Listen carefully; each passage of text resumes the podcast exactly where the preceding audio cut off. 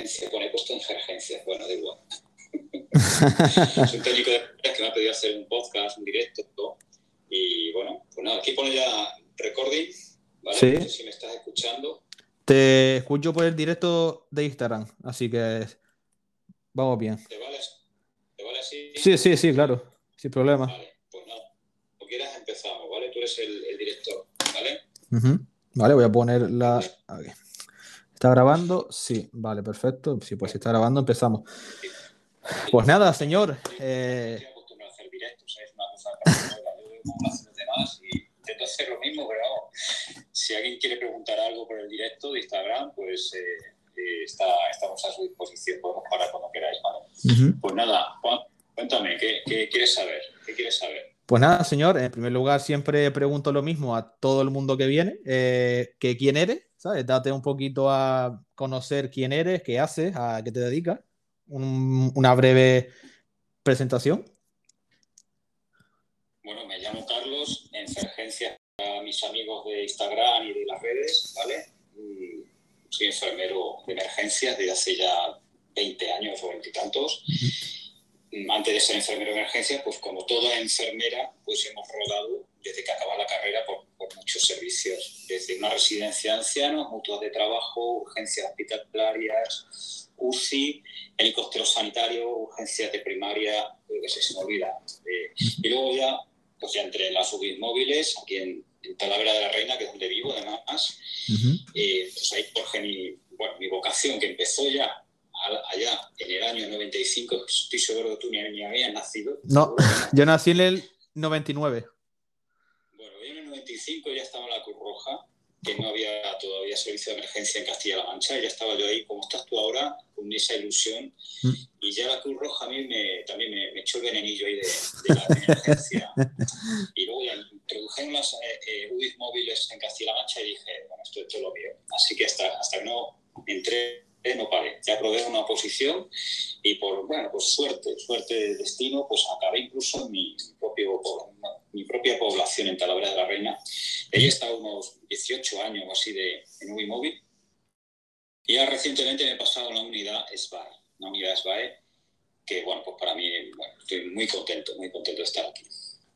Y al mismo tiempo, pues desde hace 11 años ya eh, estoy como profesor asociado en la Universidad de Castilla-La Mancha, aquí en Talavera, dando una optativa a la clase de grado de enfermería. ¿Te puedes imaginar qué optativa es?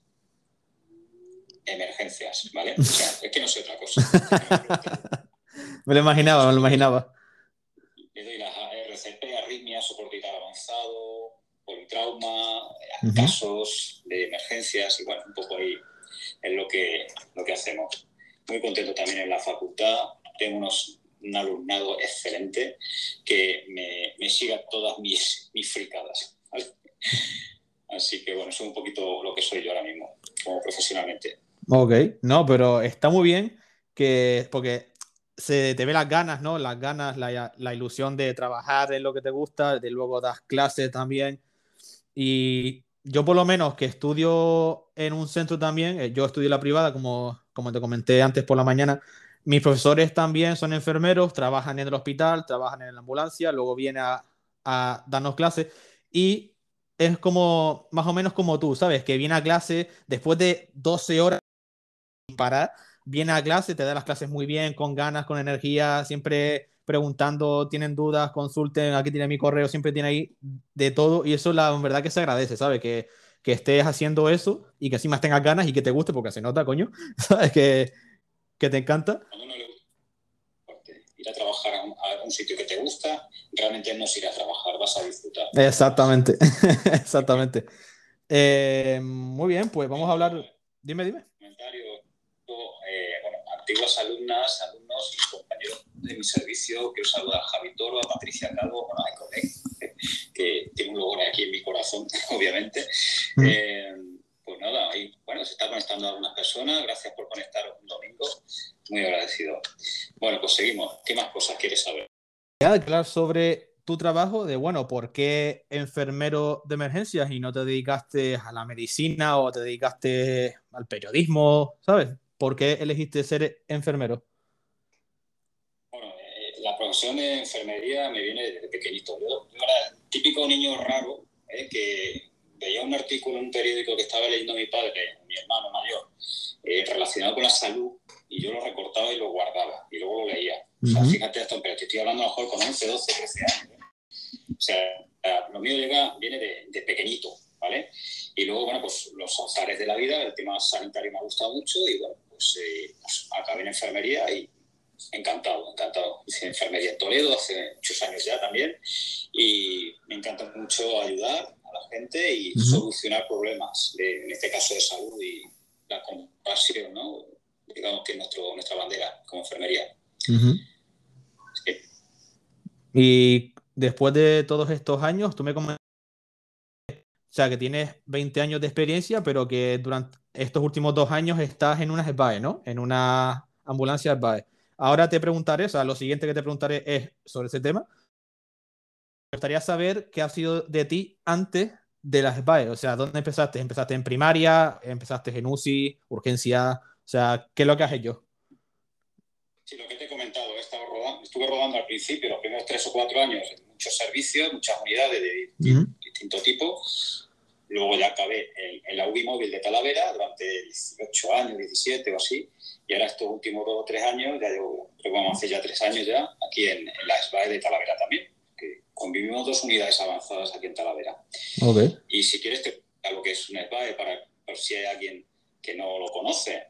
Sí, es lo siguiente que te quería preguntar, así que dinos, ¿qué es una SBAE y cuál es la diferencia de una SBAE con respecto a las demás ambulancias?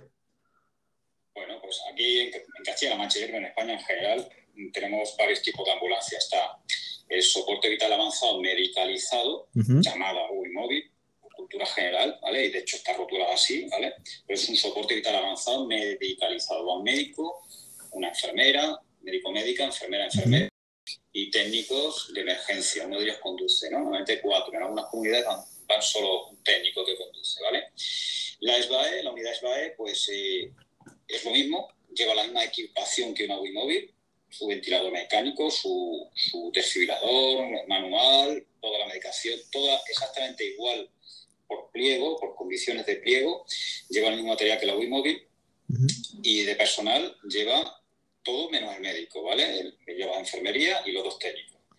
Y bueno, pues eh, aquí en Talavera convivimos dos unidades avanzadas, mm, pues cuando hay una, emergencia vital, obviamente va, va la UI móvil, ¿vale?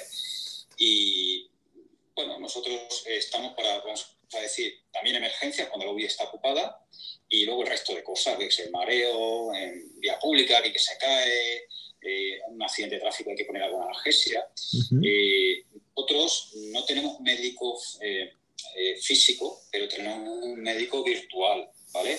Que colabora y trabaja con nosotros mano a mano, que está en el centro coordinador. ¿Vale? Que desde aquí sea algún médico que me esté escuchando del centro coordinador, que tengo un seguidor incluso, le, quiero dar todo mi agradecimiento porque es, nuestro apoyo, ¿vale? Nuestro apoyo y sin ellos tendríamos graves problemas, claro, porque... Muchos problemas. Un dolor intenso en un accidente de tráfico, tengo que poner fentanil o alguna una analgesia potente, yo no soy médico, yo no puedo prescribir, ¿vale? Entonces me, me tiene que ayudar, hacer una prescripción colaborativa, eh, yo le presento el caso, mira, tengo esto, estas condiciones tiene el paciente, ¿qué te parece si hacemos esto? O él me dice, pues mira, pon esto, pon el otro. O sea, un trabajo en equipo. No está físicamente, pero está virtualmente. Y es una cosa estupenda. Incluso, por ejemplo, eh, cuando se trata de un infarto, le podemos mandar un infarto, una riña, podemos mandar el electro, se lo mandamos directamente y lo ve allí en la pantalla del ordenador del centro de ordenador. Eh, aparte de la conversación que podemos tener, de las constantes y del estado, la valoración anamnesis que podemos hacer nosotros, le aparece el, electro ¿eh? al, médico coordinador. Mm, ok, sí, eso me lo explicaron en clase cuando, cuando, cuando lo vi, que le podíamos mandar, como tú dices, el electro al médico para que lo vea, para que, te, para que tenga una visión más general de lo que está pasando. Y la verdad que es lo que tú dices, sin el tendríamos problemas, muchos problemas, porque eh, Es el cerebro, exactamente. El centro coordinador es el cerebro del, Tú estás ahí, tú eres la persona física que está ahí, quien lo está haciendo, pero el, cerebro de todo esto, al fin y al cabo, es el centro coordinador y que sin ellos sería esto muy difícil, ¿eh? bastante difícil. Em, aquí por lo menos en Canarias, no sé en el resto de España porque lo desconozco, porque yo soy de Canarias. Aquí es como tú, como tú dijiste antes, ah, tenemos las TSNU, transporte sanitario no urgente, las básicas, y luego las SVA se divide en las sanitarizadas o las medicalizadas. Tú, que eres una SBAE, serías eso, ¿no? La sanitarizada, pero con otro nombre, básicamente. Vale, vale, perfecto. Era una duda que tenía, porque según las comunidades cambian, entonces. Dime. SBAE se están implantando en España, ¿vale? Eh, tengo entendido que en la comunidad de Castilla y León se van a implantar en los próximos meses o años hasta 40 SBAEs más. ¡Oh! Joder. bueno, en Cataluña, concretamente en la, ciudad de Barcelona, igual, está, están muy avanzados, llevan muchísimo más años que nosotros. Y bueno, en otras comunidades, en Andalucía también es muy antiguo, o sea, son pioneros en, las, unidades SBAE, creo que ahí las llaman ECAS, ¿vale? Y bueno, pues pues yo creo que bueno, es una, una herramienta, eh, digamos, es el eslabón perdido que, perdido que sí, siempre he visto que faltaba, porque estaba la Wii móvil, antiguamente estaba la Wii móvil y el soporte básico, que los técnicos hacen un trabajo enorme, ¿eh? pero yo creo que faltaba un poco la figura con soporte con enfermería, ¿vale? Para avisos intermedios, que no es ni para mandar una Wii ni para mandar un soporte, ¿vale? Alguien que vaya a valorar y que en un momento dado pueda coger una vía, un suerecito, una hipoglucemia, una convulsión, en fin, aviso de todo tipo, a veces cuando está la audio ocupada, pues avisos graves de prioridad cero que damos nosotros, ¿vale? Yo creo que sí que era el eslabón perdido y, se, está, se está implantando en toda España. Es un modelo a nivel mundial. Pasa que aquí, aquí somos enfermería y en otros países son paramédicos, que es una formación muy avanzada. Exactamente. Muy, muy completa y pasa que aquí la, palabra paramédico suena muy raro, aquí no se usa. o sea, llamarnos, no me podría llamar paramédico, me suena rarísimo. Soy enfermero. Sí, sí. Eh, para la gente que está haciendo preguntas, que, que, las estoy viendo, dejarlas mejor en la caja de comentarios, porque al final las responderá, la responderá, perdón, eh, Carlos todas, ¿vale? Ponerlas ahí para luego tenerlas todas vistas, porque si no se nos van a perder, ¿vale? Lo único. Vale. Eh, esto que acabas de comentar, el tema del paramédico, yo lo comenté en el podcast número 10 con un técnico que hablamos sobre esa figura, porque claro, mucha gente desconoce que es un paramédico, ¿no? Tú ves la serie de Estados Unidos o Inglaterra y tal, y ves ahí un señor que va, que, que va con una ropa distinta a la nuestra y que, y que no es técnico, ¿sabes? Que se llama paramédico. Bueno, ¿qué era eso? Pues, pues lo explicamos en ese podcast, ¿sabes? Y la verdad que está está súper bien. Eh, mm, te quería preguntar también Claro, porque esto, que las personas que hayan dado el, técnico o otras ramas, seguramente den psicología, ¿vale? Y incluso en mi clase se preguntó, ¿qué, qué, ¿para qué sirve la psicología en una ambulancia? Pues para mucho, ¿sabes? Para muchísimo sirve la psicología. Te quería preguntar, eh, ¿cómo controlas tú la ansiedad en muchos avisos? Porque yo estoy seguro que cuando te llegan avisos, sobre todo de niños, que es lo que más ansiedad da, ¿no? Un niño, eh, es una situación complicada, ¿sabes? Muy, muy complicada. Entonces, quiero preguntarte cómo controlas tú la ansiedad en esas situaciones. O sea, ¿qué haces? Bueno, el, mejor elixir para la ansiedad es esto, las canas, es decir, el tiempo, el tiempo, la experiencia. El mejor elixir, ¿para qué no vamos a engañar? Ok, ok. Cuando la primera vez en la ambulancia de Cruz Rojas, se doblaron las piernas cuando iba a un aviso, se me, me temblaba el cuerpo. ¿no? En el año 95 pues ha sido a base de avisos y de experiencias y de, y de formación, mucha formación, mucha destreza, mucho curso de manejo de cosas, de casos. Eso te da mucha, mucha tabla, por lo menos para defenderte, y es lo que a mí por lo menos me, me, ayuda para reducir la ansiedad. Pero aún así, hoy en día, por supuesto, hay movidas que te encuentras grandísimas que te ponen a la prueba pues muchos avisos, pues, de andar por casa. Oye, pues la abuelilla que se ha mareado, que ha vomitado y no sé qué, parece que está sincopada y tal, y no, no es nada. Pero a veces la abuelilla le monitoriza y tiene una arritmia, tiene un bloqueo V eh, o, peor todavía, pierde conocimiento, esa es una persona inconsciente, tiene grave riesgo de que aspire eh, contenido gástrico en los pulmones. O sea, hay situaciones, o un accidente de tráfico o, o un niño. ¿Qué hago yo? Cuando me pongo nervioso, cuando digo, ostras, pues nada, importante, mi, mi consejo a los demás es para, para detenerte como estás. Pero escucha, dos segundos, ¿eh? Dos segundos quieto, coges aire incluso parpadeas un poco, cierras levemente los ojos y esos dos segundos no te van a evitar de hacer nada, pero te va a dar una confianza, decir, a ver, estoy aquí, yo sé hacerlo, me he preparado para ello, llevo toda mi vida preparándome para estos casos y voy a hacer todo lo posible. Si no se puede hacer nada, pues no se puede hacer nada. Llego hasta donde llego. Ya está. No, no, no echarnos encima eh, una responsabilidad. Decir, es que, claro, tú te has formado, estás preparado para ello. Parar dos segundos, cierra los ojos o parpadeas, coges aire y sobre todo pensar, estoy preparado para ello, me he formado, vamos a ello y ya está. Yo creo que es la mejor manera. Y sobre todo eso, también la experiencia te, te da, te da tablillas, claro. Hombre, claro. La experiencia es un factor fundamental y cuando eres técnico y llegas nuevo a la ambulancia, pues es normal, es normal que los nervios te fallen y tal, pero bueno, ahí entra un poco la figura del, del compañero, ¿sabes? Del que te coge y dice, oye, tranquilo, estamos aquí, estamos haciendo esto, tranquilo, ¿sabes? Por eso... sí, dime, dime. Pues eso, del equipo pues empieza a dar voces o a ponerse nervioso y alguien que eh, tranquilo, sin voces, tranquilo, pausa, pausa, un segundo, pausa, tranquilo, venga, vamos a hacerlo tranquilo. Y a veces solo, eso, a veces dices, coño, ¿verdad? Estamos dando voces, estamos aquí, ¿eh? cogemos aire, venga, venga, vamos a hacerlo tranquilo. Eh, lo mismo que estamos haciendo lo hacemos con otro, otra psicología. Dar voces sin correr, sin, ¿sabes? Mm, exactamente.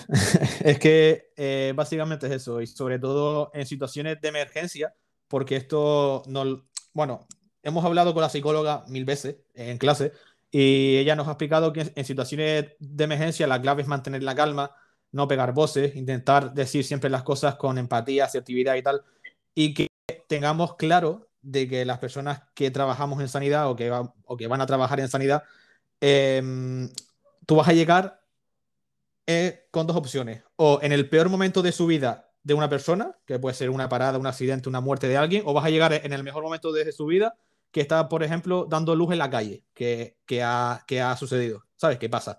Entonces hay que tener esa mentalidad de vamos a calmarnos, tranquilidad, señores, vamos a hacer las cosas bien, que estamos formados, que es lo que tú has dicho. Si no estuviéramos formados y no tuviéramos ni idea, entiendo que te pongas muy nervioso, pero ya que tienes los conocimientos, tranquilo, cabeza fría, que todo va bien. Em, muy bien, seguimos. Em, te quiero preguntar, porque con este tema, o sea, hay como opiniones muy diversas con el tema torniquete. Yo he escuchado que el torniquete está en desuso, que no se debe usar, que lo use siempre, que no lo uses nunca. Un sinfín de respuestas que yo a día de hoy no sé ni responder cuál es la verdad, ¿sabes? O sea, ¿cuándo se utiliza un torniquete? ¿Cuándo no se utiliza? ¿Se usa? ¿No se usa? O sea, ¿Tú qué piensas, Carlos? Mira, antes de contestarte a eso, te voy a decir, aprovecho para decir una cosa.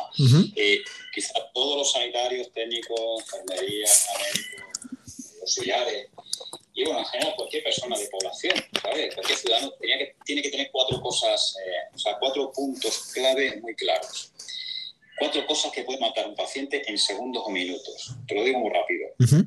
La hemorragia, ya te lo has contado, una hemorragia profusa examinante, la parada cardíaca hay que saber hacer CP, ¿vale? Eh, la obstrucción de la vía aérea hay que hacer, saber hacer Heimlich, palmada, ya sabes, y la reacción anáfica, la reacción alérgica. Eh, saber controlar hasta que llegue la, la agua de hielo o agua fresca para desinflamar la vía aérea, porque se va a morir por una obstrucción de la vía aérea, una inflamación. Y si tiene bolígrafo, el pen este para clavarle en el muslo, ideal. Son las cuatro cosas que todos tenemos que tener muy claro que hay que actuar. Y entre ellas, la que tú dices, la hemorragia profusa es sanguinante. No te estoy hablando de un cortecito, de nada. Eh, estoy hablando de un corte severo eh, en un miembro, ¿vale? que se ha llevado una arteria importante, por ejemplo, la arteria inguinal o femoral. Esa sangra muchísimo y se puede morir. La arteria radial pues puede sangrar, pero es más, más fácil controlar. El tema del torniquete. El torniquete, eh, si tú buscas un libro de hace 5 o 6 años, estaba desechado.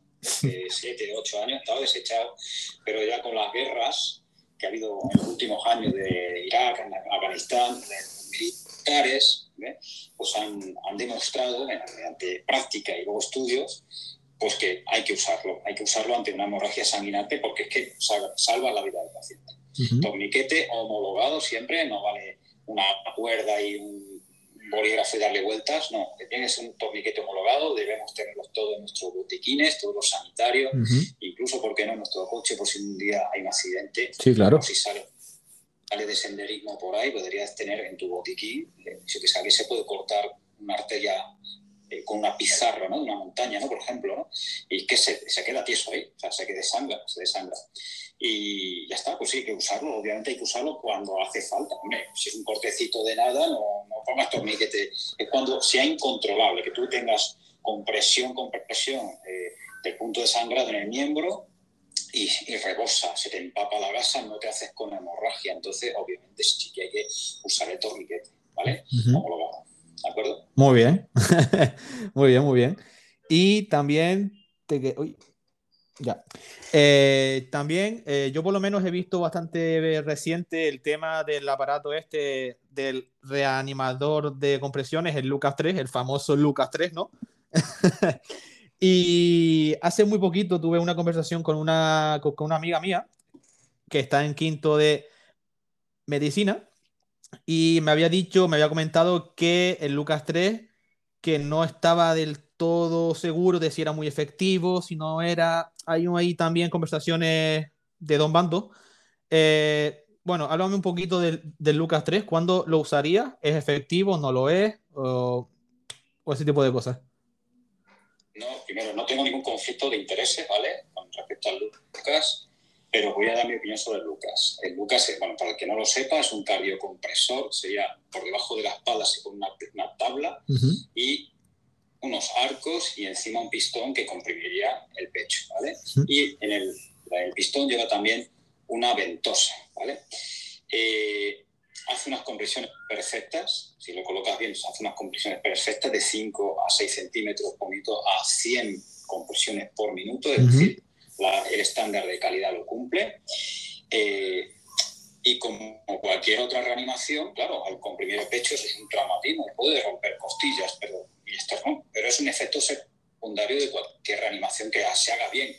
Tú, que te veo un chico fuerte, si tú haces unas compresiones entre 5 y 6 centímetros a 100, 120 por minuto de una hora, o 45 minutos, media hora, estoy seguro que a una persona de 60, 70 años le va a romper una costilla. Seguramente, seguramente. A cierta edad ya las, las, costillas pierden elasticidad y es fácil romper. Entonces, el Lucas rompe costillas, sí, igual que un reanimador que rompe costillas si lo hace bien, si comprime 5 o 6 centímetros, que el estándar de calidad. Ahora te digo por qué yo personalmente estoy enamorado, enamorado de Lucas, que por cierto, Lucas las son las iniciales, no me lo sé muy bien, pero las, las, iniciales de la Universidad de Lunch, Lunch una universidad que hay en, en Estados Unidos, ¿vale? Lunch University Cardiac Arrest System, si no me equivoco. ¿vale? Había Lucas 1 o 2 y hasta, ahora está en venta, digamos, el antiguo el 3. El 3, exactamente. El, el 1 iba con una bombona de aire que promovía el movimiento del pistón. Ahora el 2, que es el que tenemos activo aquí en Castilla-La Mancha, va con un motorcillo eléctrico y va fenomenal. Y el 3 pues tendrá otras funciones que las desconozco, no sé muy bien. Pero, eh, ¿por qué yo estoy enamorado de Lucas? Pues porque ya no por la evidencia que hay, ¿eh? que tú te pones a leer y bueno, pero dice, bueno, eso, el estudio ese lo ha hecho el dueño de, de Striker, ¿no? Eh, o, la, empresa que... Pero yo es que te voy a decir mi experiencia personal. Yo he tenido pacientes ¿eh? en asistolia, asistolia, ¿eh? asistolia, que llevaban ya un rato de RCP, llegamos nosotros, RCP por primaria, por ejemplo, tengo dos casos en la cabeza que habían hecho RCP básica solo, con presiones y algo de ventilación, asistolia, asistolia, asistolia, sudesa, todo el rato diciendo no se recomienda descarga. Llegamos nosotros, monitorizamos asistolia, colocamos el Lucas y a los 3, 4, 5 minutos de colocar el Lucas siguen asistolia, ¿vale? En ningún momento va a salir ese paciente de la parada, te adelanto, ¿vale? Pero empieza a, mejorar los parámetros de saturación. Eh, Juanje, eh, tenemos un paciente en asistolia en parada con 98% de saturación ¿vale? Ojo. estado eh, de la piel sonrosado, pasa de estar morado, cianótico, a sonrosado, como tú y como yo, mira que sonrosadito, que estuve ayer tomando el sol así, ¿de acuerdo? Ojo. Eh, un dato que, ya sí que ya a mí me, me carnografía en valores normales, 35, 36, 37, 38, 40, 45, 47 de 40 dice, no, no, este está, vivo, para, para el Lucas, historias, ¿vale?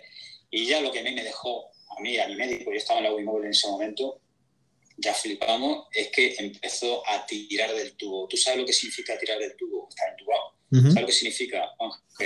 Eh, supongo que le, que le molestaba, ¿no? Porque estaba con la conciencia ya un poquito recuperada.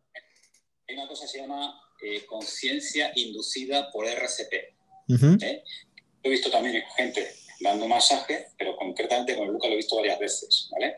Que consiste en que consigue tal perfusión de los órganos vitales, cerebro, corazón, ¿vale? En este caso el cerebro, que llega incluso a moverse ya. Hace como el, tiro, como que le molesta eh, el tubo. Joder, joder. Alucina.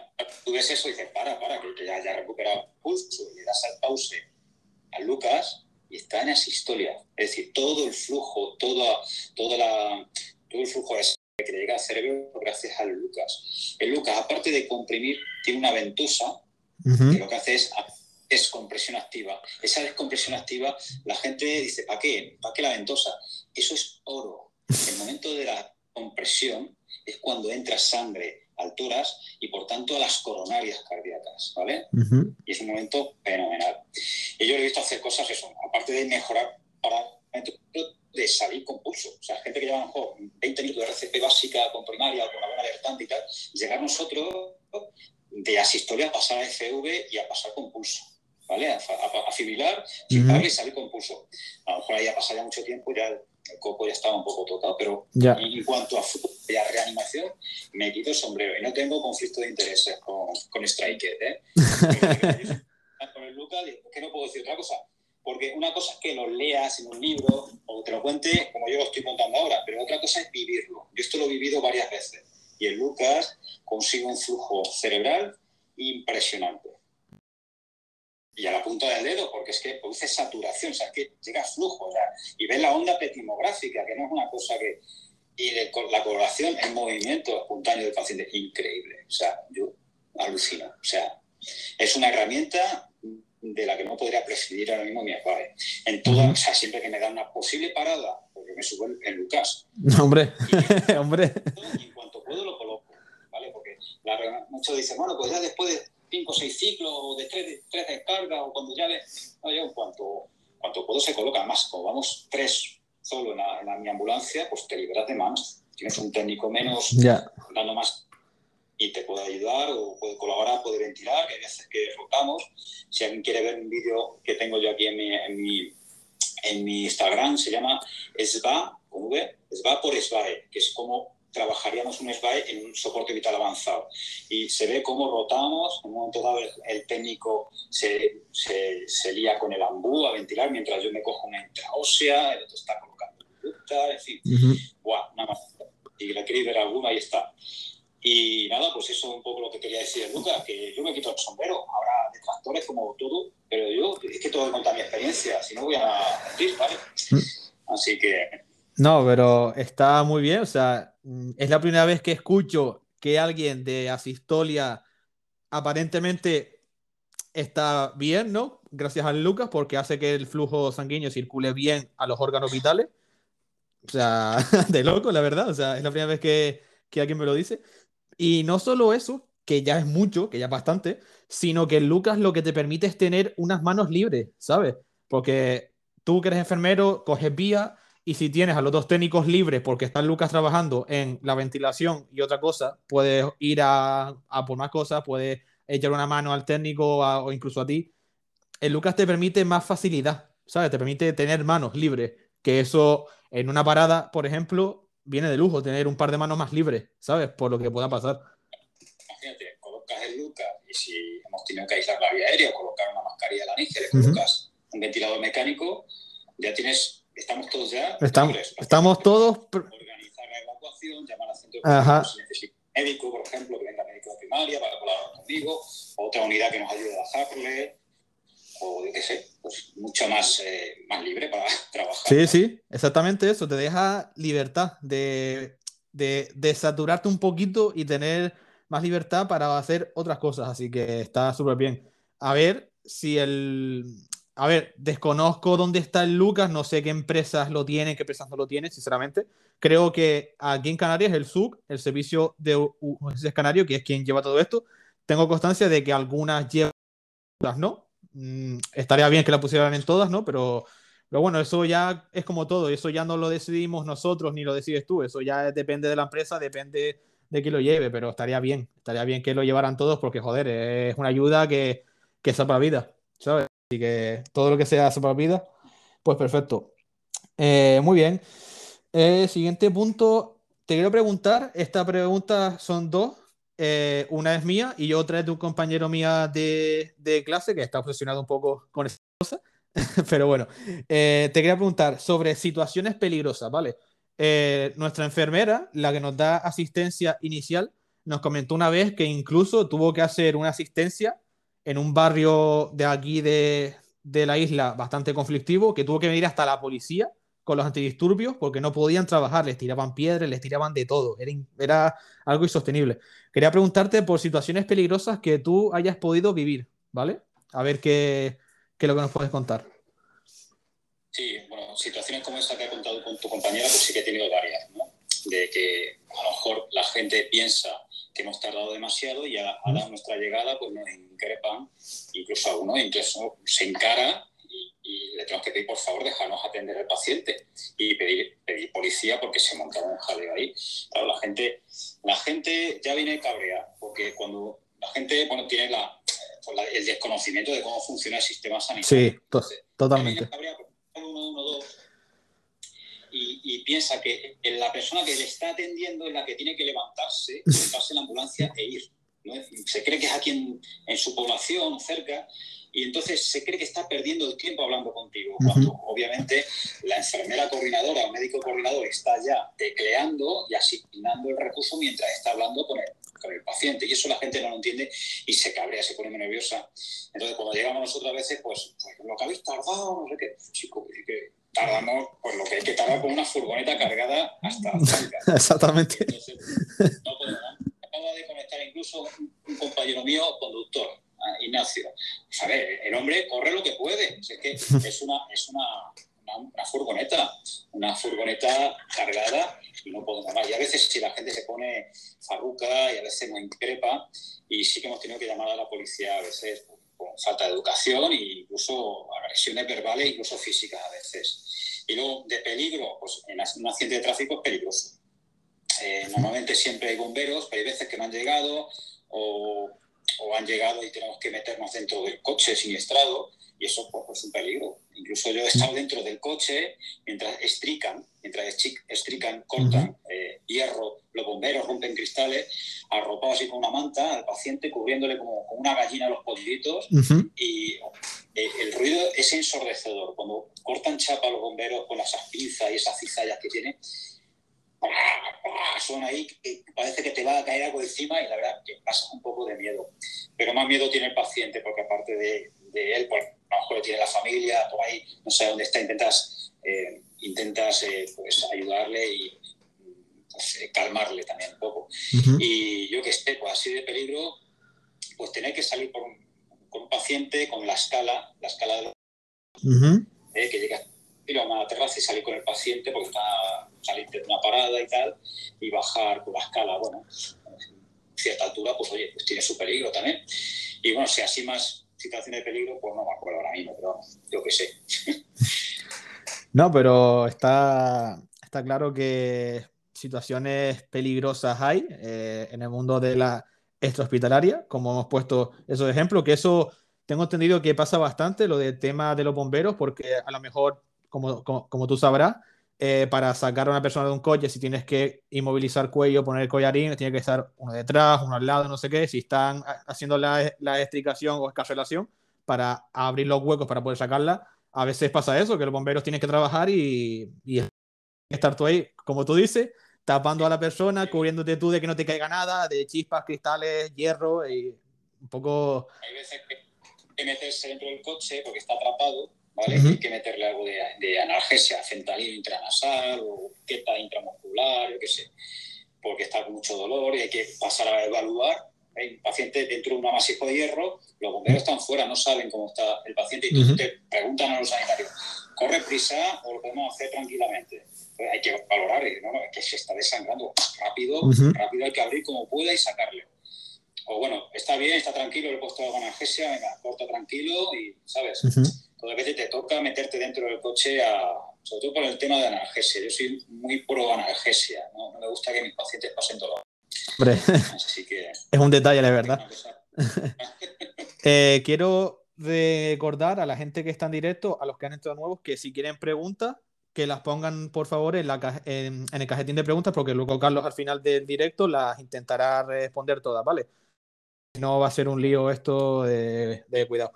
Y la segunda parte de esta pregunta, que como te dije me la hizo un compañero para ti, porque tiene curiosidad simplemente, que si has vivido temas paranormales en las hospitalarias, de esto que vas a una casa y tú sientes que hay mal rollo, que pasa algo, que como que estás con la mosca de la oreja todo, todo el rato, de que pasa algo raro ahí, ¿sabes? A ver, hemos entrado a casas y a domicilio de verdad que, que da miedo, que da miedo, ¿no? Muy síndrome de, ¿cómo se llama esto que, que almacenan cosas? Eh, síndrome de eh, Diógenes, Diógenes se llama. ¿Cómo se llama?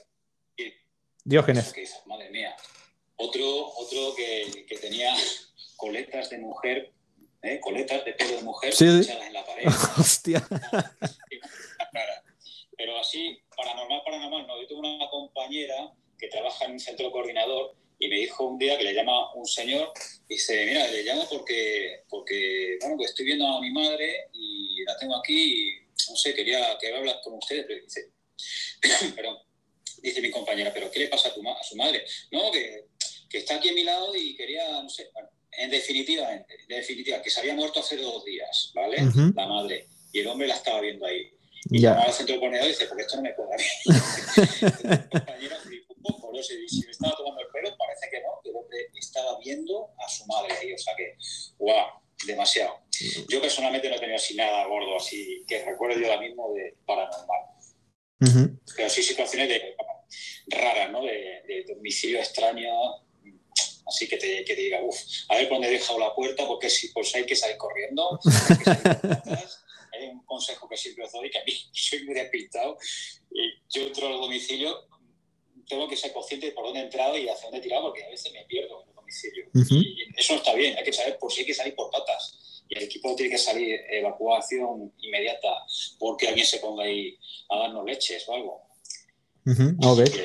Eh, hay una cosita acá a la siguiente que me acabo de acordar ahora porque no lo tenía aquí apuntado, que lo vimos hace poco en clase. Eh, la profesora nos dijo que los también, por decirlo así, tienen que ser un poco pícaros por el que hay muchos temas y mucho más ahora que no sé por qué, pero cada vez hay más, de si tú llegas a un domicilio y ves y crees que hay violencia doméstica, pero no te lo quiere decir porque, porque está ahí su marido, su pareja, quien sea, eh, te ha dado esa situación de que has tenido que llamar a la policía porque, oye, creo que aquí pasa algo, ¿sabes? A veces es algo tenue que no, que no, no, se ve claramente, la mujer está llorando, tiene la cara roja y el hombre está en otra habitación como muy, inflado, ¿no? sí.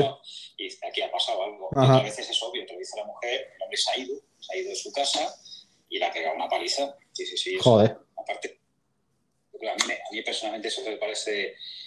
Me, me, hace daño especialmente ver esa situación ¿no? de, mm. de, vulnerabilidad de una mujer que pide ayuda, claro, intento pues intentamos eso, ayudarla y, llevarla, bueno, la llevamos al hospital para que la haga un, par, parte de lesiones y la animamos, por supuesto, a denunciar, para que eso no se, no se, no se, no se vuelva a repetir. Y claro, pedimos eh, la presencia policial para que haga una, abra un atestado, es importante. Y claro, alguna vez, pues durante la asistencia se ha presentado el marido o la pareja, o sea, sí que ha habido momentos de violencia y de, de, estrés, ¿no? De, bueno, incómodo, ¿no? Que sí, hemos tenido que pedir la policía porque quería volver a pedirla o incluso a nosotros, ¿no? Por intentar ayudarla a ella. Sí. Joder, es que no sé. que, que, se les pilla, se le ve el plumero y a veces, ¿verdad? Mm, claro, eh, es que eso se ve, eso se ve enseguida, ¿sabes? Y también tengo que decir que son cosas que obviamente solo ves cuando trabajas así en esta hospitalaria, ¿sabes? Son cosas que porque tú, porque tú te vas a la casa muchas veces de las personas y ves ese tipo de cosas, ¿sabes? Son cosas. Eh, bueno, llega una parte que quiero preguntarte, eh, ¿qué proyectos tienes ahora de futuro? Porque ahora, no sé, tienes 20 años de experiencia, llevas toda la vida trabajando en la hospitalaria, ¿no? Eh, bueno, en muchos lados, pero ¿qué es ahora de Carlos de aquí a, yo que sé, 5 o 10 años? ¿O cuáles son tus proyectos de futuro? Bueno, de momento seguir aquí mi SBAE y potenciarle ser un poco embajador, embajador, embajador de, de SBAE, digamos, la tía de Talavera de la Reina, pues, ser coordinador de la unidad, intento, pues eso, que se nos tenga en cuenta, intentamos hacer actividades aquí en Talavera, pues en institutos, colaborar en la universidad, vienen compañeros míos a, colaborar conmigo en mi asignatura, eh, hacer prácticas con bomberos, con, con ir a, aquí también se imparte técnico en emergencia, dar charlas, eh, motivarles a los técnicos de emergencia y a enfermería que están estudiando pues para, bueno, para, para que eh, picarle el veneno, como digo, de la emergencia, ¿vale? Y seguir ahí. Me encanta, estoy muy contento, la verdad. Y para el próximo año seguiré ahí. Yo así proyectos a corto plazo, pero muy corto, ¿eh? Yo siempre estoy enredando. Y a mí, como no me paren, yo sigo, yo sigo hasta que digan. Pues yo tengo para mayo, ya estamos montando un simulacro que hacía tiempo que no montaba. Yo he montado ya dos, dos simulacros gordos aquí en Talavera, que disfruté muchísimo, muchísimo, y aprendí mucho. Simulacro de IMV, de incidentes múltiples víctimas. Y ahora con, con, la pandemia pues todo se paró y ahora parece que vamos a poder organizar uno para mayo aquí en Talavera de la Reina, en la, en la universidad. Si no se cruza nada, no hay ningún problema de COVID o de problemas administrativos, haremos un simulacro que por supuesto, lo pasaremos por aquí, por Instagram, y si quieres comentarlo por tu podcast también. Sí, claro, claro. aprender, porque se aprende muchísimo, yo aprendo muchísimo en los simulacros. En cada simulacro veo dónde, dónde se ha fallado y dónde fallaríamos en una situación real. Y esto hay que solucionarlo. Nos falta formación a todos y, y hay que formarse y la formación es mejor en la práctica. Yo, a veces hablamos de simulacros, realmente no es un simulacro, lo que hacemos son exhibiciones de cómo hay que hacerlo bien un simulacro es como si yo estoy de guardia y de repente nos activan y a ver qué hacéis. No, eso sería un simulacro. Realmente hacemos exhibiciones con bomberos, policía, protección civil Cruz Roja y sanitarios de cómo hay que hacer las cosas para hacer un modelo, ¿vale? Y es lo que haremos en mayo.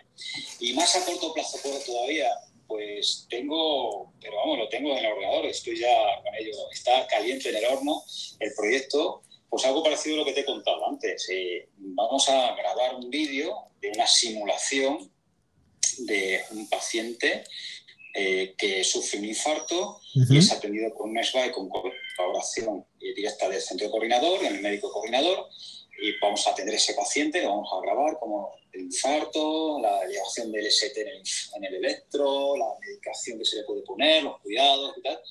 Y en un momento dado, pues ese paciente se para, ¿vale? Y no es viable sacarle por la escalera ni por el ascensor y le vamos a sacar por la terraza. ¡Wow! ¡Qué guapo, eh! Este piso. Y ahí, bueno, pues bajaré yo con, el, con un bombero y, ya será un maniquí. Cambiaremos el paciente que ya como cae inconsciente se cambia por un maniquí, que le hace como la perrería, le comprimimos con el Lucas y tal, y le bajamos por la escala eh, desde la terraza de un sexto piso. Ahí me tendré que poner un arnés y me, me ataré bien para, no caerme. ¿vale? Y el, bombero, claro. Así que ese es mi próximo proyecto a corto plazo, que también lo queremos eh, hacer en directo y, bueno, iré informando por aquí. Y espero veros a muchos, ¿vale? Y, aprender mucho, porque es una cosa que hemos hecho ya. Yo, yo personalmente con mi equipo, con mi equipo de Ubimóvil, como trabajamos en Ubimóvil, lo he hecho dos veces, sacar a un paciente en parada por la terraza. Porque imagínate cuando alguien sale de una parada, todo el instrumental que lleva encima. El tubo con el tubo corrugado y el ventilador mecánico. Cables, monitor, la sonda nasogástrica por otro lado, eh, las vías, en fin, el carnógrafo por otro lado. O sea, una serie de instrumentos, la botella de oxígeno, que bajate un paciente así por la escalera. A veces usamos la lona, supongo sabes lo que es la lona, una lona, ¿sabes? Una lona que tiene una especie, de topes en los pies. Sí, sí. Pero una, complicado. En un ascensor, claro, si usas una araña y un tablero, una movida, pues a lo mejor también lo puedes hacer, pero es complicado. Ahora al moverlo se mueve el tubo, se sale. Entonces, cuando hay una movida así, pedimos bomberos que trabajan estupendamente con su camilla nido, una camilla nido le metemos encima, con su Lucas, con el Lucas puesto, no sé, no es necesario quitarle, o si entra en parada durante toda esta maniobra. Y bueno, esto es lo que tenemos pensado hacer para, para allá, para allá, para el mes que viene. Ya, ya, ya lo iremos viendo por aquí, ¿vale? Lo iré comentando. Estoy muy ilusionado con, con este tema. Te puedo imaginar la de, la de tiempo que te quita, porque... no, claro, claro. Ah, se va a grabar con un dron desde fuera, desde el aire, si nos dan permiso y tal. Bueno, bueno, yo creo que va a estar, va a estar chulo. Estoy muy contento. Y tengo el apoyo de, de mi jefe de arriba, de la agencia, del ayuntamiento de aquí para y compañeros que, que, que ceden a todas mis pretensiones frikis, pues ya está. Es como echar lumbre, o sea, gasolina a la lumbre. Yo tiro para adelante. Perfectamente. Eh, pues me gustaría que me, lo dijeras con un poquito de antelación, porque yo quiero verlo, ¿eh? Si vas a hacer directo estas cosas, yo eso quiero verlo, porque está súper guay. Qué pena que no vivo en la península, porque si no, yo también iría, te lo digo en serio, porque a mí esa cosa me encanta. grabándolo va a haber una persona haciendo directo, o sea, grabando directo, ¿vale? Y para que lo veáis todo en primera persona, creo que está chulo. A ver si nos sale mal. ¿eh? Hay muchos imponderables y bueno, saldrá como se pueda. No somos actores de Hollywood, chico, pues como salga. Pero la idea es practicarlo y que salga chulo, ¿sabes? Así. Muy bien. Pues nada, ahora pasamos a unos minutos de preguntas de la gente del directo, que es lo que, que es lo que nos queda. Y bueno, vi aquí una pregunta que está aquí el chico que se llama Brandon Escalera, que preguntó antes eh, consejos para hacer test, si no me equivoco. A ver si lo puedo ver, que lo dijo hace poquito. Eh, eh, a ver. Consejos para hacer test. Bueno, primero hacer la formación de test, ¿no? Claro, tienes instituto o alguna. Aquí, a ver. Concertadas, ¿vale? pone Pone, pienso ser test, o sea, pienso ser test, pero solo haciendo pruebas libres que me recomiendan. Mm, pienso ser test, pero solo haciendo pruebas libres. O sea, ¿qué se refiere con eso?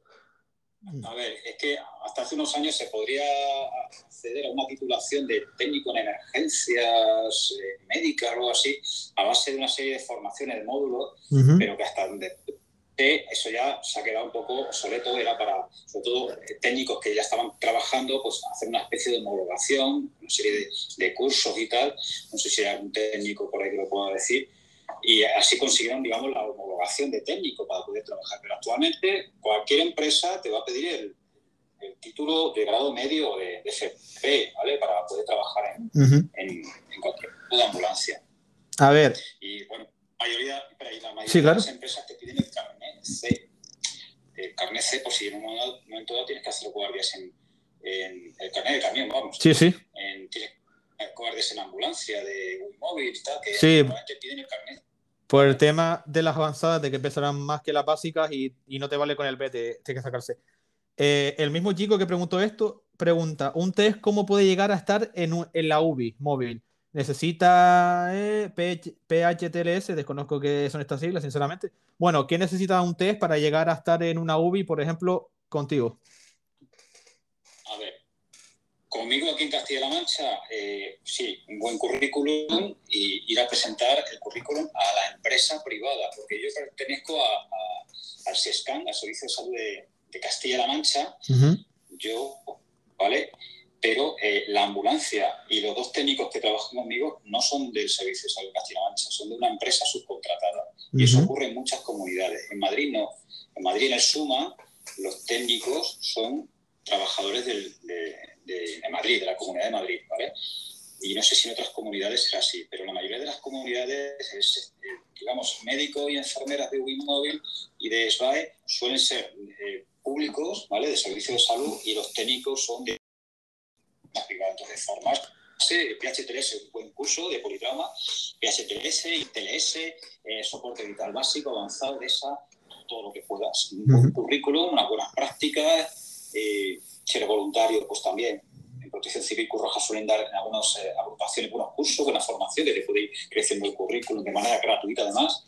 Y para presentar tu currículum a la empresa de turno. Aquí Castilla-La Mancha, en la zona de Toledo es Finisterre, te vas a otro lado es SSG, te vas a, en fin, cada, cada comunidad o cada provincia tiene su empresa de ambulancia y tendrías que echar el currículum ok. Eh, Nano te hace la pregunta de eh, hacer las prácticas del test en Finisterre o en Vitalia. Vitalia. Una gran empresa, ¿vale? Una gran empresa, ¿vale? Si vives en Madrid y te apetece hacerla en Italia, pues te mueves mucho, ¿eh? Trabajas mucho. Yo he trabajado mucho y muy duro en Italia, os lo puedo asegurar, ¿eh? Eh, bueno, pues depende de dónde vivas, ¿eh, chico? Donde le pide bien. Pues claro, si es que todos los días a Madrid, si vives en Toledo, por ejemplo, si vives en Toledo, pues a Toledo, pues habla en Finisterre, porque te vaya a Madrid. Aunque te gusta la movida de ir por la Castellana o la Gran Vía en Madrid con los rotativos, hola, ¿eh? ir por la Gran Vía y que se te aparten los coches. Sí, sí. A lo que nos gusta este tema, pues. Pero bueno, eh, eso ya que depende de cada uno, donde quiera hacer las prácticas, donde pueda, donde le permita, ¿vale? eh, a ver, eh, Adri González, supongo que, que es más chico, eh, te pregunta, como enfermero de emergencias, ¿usas mucho el fonendoscopio? Pues el fonendoscopio en casi todos los avisos hay que echar un, vistacito a los pulmones, a no ser que haya médico. A veces, que, a veces hacemos avisos con médicos de primaria, médico y enfermera primaria, de urgencia, vienen por un lado y por otro y coincidimos en el domicilio o en la vía pública. Si hay médico, pues a lo mejor él la escuta y yo a veces también, ¿no? Pero sí que es importante, bueno, pues dentro de la anamnesis, de la exploración del paciente, pues echarle un ojillo a los pulmones y al corazón. Si notas algo, algún crepitante, si es una disnea, obviamente tienes que tirarte a pulmones a ver qué, qué, se oye por ahí, ¿verdad? exactamente. Eh, a ver, vamos a, a, responder a una o dos preguntas más. Te pregunta Brando, el, el, el chico de antes, eh, ¿un test eh, puede trabajar fuera de España en la Unión Europea? Eso lo desconozco, creo, creo, no sé, es que es otro sistema diferente. Es que el problema es que fuera, es lo que comentamos antes, fuera existe el paramédico, entonces no sé hasta qué punto te permitirían con el técnico trabajar fuera, dependiendo del país, es que, es que no lo sé, es dependiendo del país que sea, eso tenías que mirarlo, porque depende mucho. No sé muy bien cómo va. Sé que la formación de paramédico es prácticamente, no, sé si es universitaria, incluso. ¿eh? Creo que es un grado, Creo que es un grado, ¿eh? si no me equivoco. Tendría que mirarlo, pero me parecía que era un grado casi. Sí, sí, exacto. Yo creo que sí. Creo que sí. Que es más parecido a enfermería, ¿vale? Mm. Pero claro, es todo rato de emergencia, claro, era una base, primer año de, de, anatomía, de todo un poco, pero luego es dale, dale, dale, todo relacionado con la urgencia de la emergencia. Qué envidia, ¿verdad? Que haya también esas, eh, ojalá hubiera aquí también, ¿verdad? Joder. Pero bueno, tenemos enfermería, que podemos hacer máster o expertos en emergencia, que dicho yo, claro, cuando la carrera hice mi experto en emergencia, mi especialista en emergencia, para poder trabajar aquí, que también es una opción, una opción que tenemos aquí en España y yo, por la que avalo, obviamente. Ok. Eh, te voy a hacer una pregunta yo, que me acabo de acordar ahora. a ver, em, yo como técnico eh, puedo trabajar en ambulancias, en el centro coordinador, en helicópteros incluso, si se da la tal.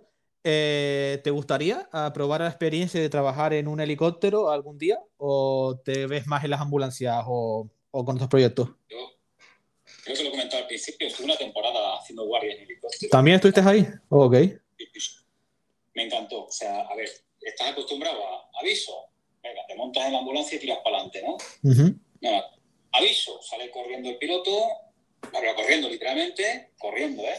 Y se va, enciende las turbinas vas tú, ya te pones tu cacharro, te montas también ya con un ruido ensordecedor en, el helicóptero, te pones los cascos, ya escuchas al piloto y al copiloto, cuando hay copiloto, cómo hablan sus conversaciones técnicas, no sé cuántos nudos de viento, no sé cuántos grados norte, no sé cuántos, una serie de terminología que desconozco, y de repente en vez de ir para adelante, hace hacia, uh, hacia atrás, hacia arriba, y aterriza cerca del lugar donde está el paciente accidentado, el pueblo donde esté el paciente que le duele el pecho, lo que sea. Incluso a veces aterrizamos en un, sembrado, en el campo, y iba alguien del pueblo con una furgoneta a recogernos, cogemos los aperos, todo el tema de maletín y monitor, y en una, en una furgoneta de aperos de, de campo íbamos hasta el lugar donde estaba el paciente, porque no había llegado la ambulancia todavía para recogerlo.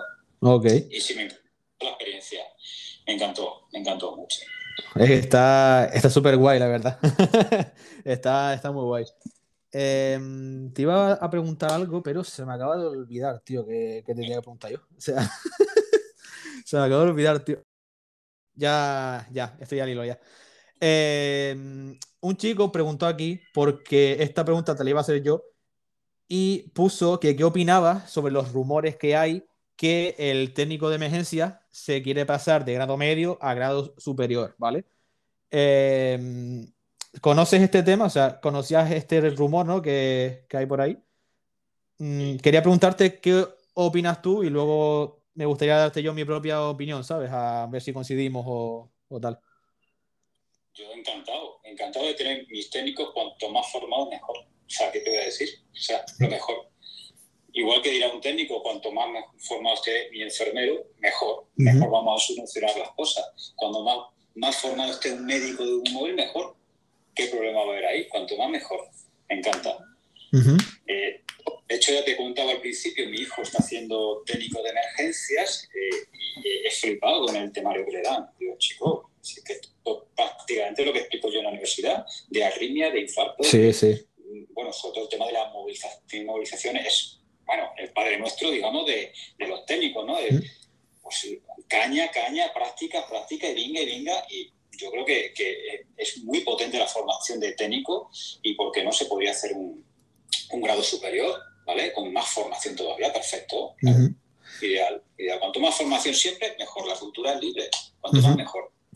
Eh, este tema, como te, como te comenté, eh, lo habíamos escuchado hace poquito y es cierto, o sea, el técnico es un grado medio.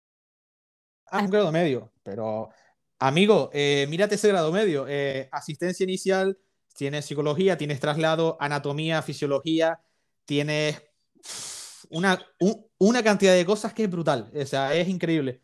Te digo, a, mí no me importa que lo pasen de grado medio a grado superior, pero sí pienso en que tú puedes poner un grado como este, lo puedes poner medio para que pueda entrar más gente, pero luego que esa gente que entra, que lo consiga o no, eh, dependerá de, de ellos, ¿sabes? O sea, a mí me gusta dar las oportunidades, ¿sabes? Porque hay personas que a lo mejor no pueden entrar a un grado superior por el motivo X que sea, porque durante la ESO puede pasar muchas cosas, ¿vale? Y puede ser que no, que que, que no llegue, pero sí me gusta que, o sea, me gustaría que se quedara en grado medio y que se diera más cosas incluso, porque es cierto que faltan algunas cosillas, pero me gustaría que se quedara ahí por, por, ese tema, por dar las oportunidades a todo el mundo, ¿sabes? Y luego que si tú vienes y te lo sacas, amigo, te lo mereces, e, eres técnico, ¿sabes? Y yo encantado sinceramente. Pero sí es verdad que entiendo que lo quieran cambiar porque hay tanta cosa. Es que es, que, es lo que tú dices, es que parece eso ya enfermería en, en algunas cosas, ¿sabes? Eh, hay muchísimas cosas. Entonces, bueno, es un tema que se podría... Y está bien, está bien. Mm, ¿Tenía algo más por aquí? Eh, ah, sí, quería dar, eh, para terminar, ahora quiero que te despidas tú, que publicites lo que tú quieras, que digas cualquier cosa. Antes de eso, quería comentar yo, porque lo he leído antes cuando empezamos y tal. Eh, había gente que preguntaba qué hay, que hay que tener para ser técnico o enfermero en emergencias, lo que sea. Lo primero, lo que yo te recomendaría es que te hagas voluntario, ya sea Cruz Roja, ya sea Protección Civil, que son así como las más famosas de España, ¿no? Y que te hagas voluntario, que vayas en ambulancias, que hagas preventivo, que te muevas, que te formes porque así puedes ver si, lo que te gusta es eso o no. Eso para empezar. Es muy, es, muy recomendable hacerse voluntario. Y segundo, para ser sanitario en general, ya sea dentro o fuera de un hospital, lo primero hay que, hay que ser persona, ¿vale?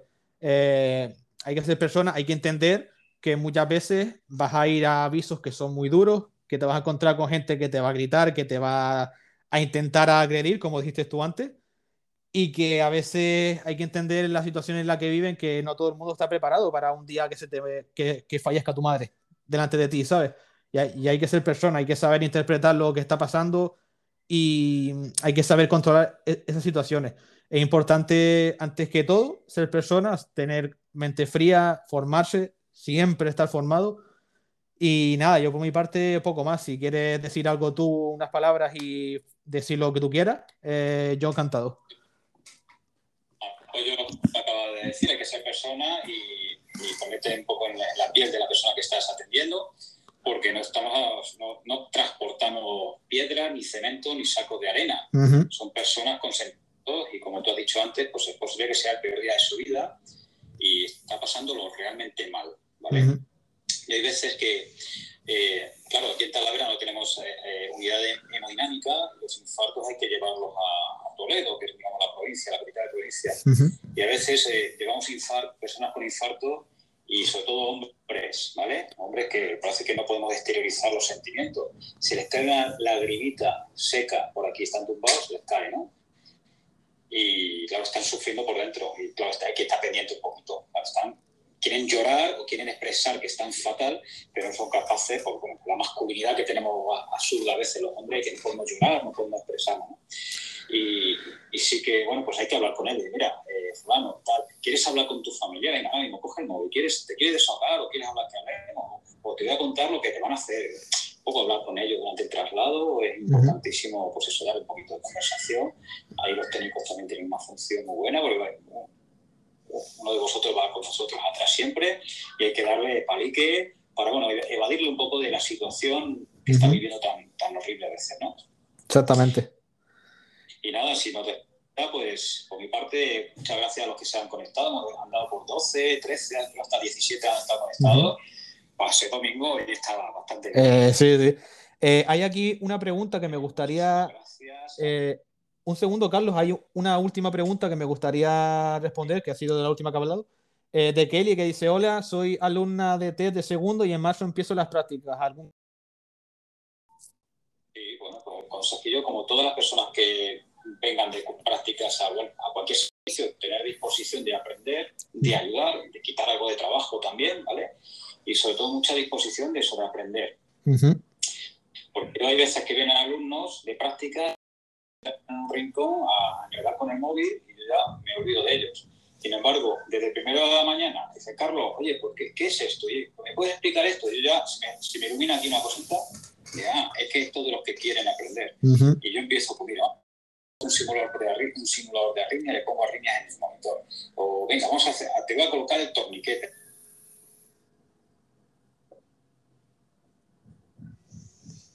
Uy falla un poquito la conexión ahora. No sé si Sí, sí, fue. Sí, fue. Sí, exacto. Eh, tener ganas de, de, estar ahí, tener actitud, hablar mucho con los técnicos, enfermeros o médicos con los que te puedes encontrar. Habla mucho con ellos porque te van a dar buenos consejos de experiencias y tal. Y básicamente eso. Y disfruta, que es algo que cuando lo terminas, ya luego te metes al mundo real y ahí ya eres tú la encargada. Así que por lo menos disfrútalo. Pues nada, Carlos, eh, te digo, gracias por participar en el podcast y por tu tiempo. Me ha encantado mucho hablar contigo, en serio. Eh, eres una persona que se nota con ganas de seguir haciendo cosas y tal. Y te voy a recordar por WhatsApp que me recuerdes cuando vayas a hacer ese simulacro, esa experiencia no real de sacar personas por el balcón y tal, porque yo lo quiero ver, sinceramente. Me, me gustaría mucho. Así que nada, yo por mi parte, poco más muchas gracias a ti también por invitarme a tu, podcast, que para los que se acaban de unir, pues estamos haciendo un podcast y directo simultáneo. Él me invita a su podcast, yo le invito a mi directo de Instagram, así que bueno, pues la gente Así que un placer hablar contigo y atenderos a todos los que habéis conectado un, domingo. Y eh, si no lo hago mal, lo dejaré grabado en, en, ese, post, ¿vale? El, el, directo. Y nada, un saludo a todos, y a ti también. Y cuando quiera volvemos a conectar y lo que necesites aquí en, la península, ya sabes, ¿vale? Mm, ok, sí, claro, yo seguro que, que mantendré contacto contigo porque, porque me gusta tener contacto con la gente del mundillo y tal, así que seguramente de aquí a un tiempo volveremos a hacer otra cosa, seguramente. Así que nada, Carlos, un placer y muchas gracias, señor. Nos vemos. Vale, hasta luego. Bueno. La conexión.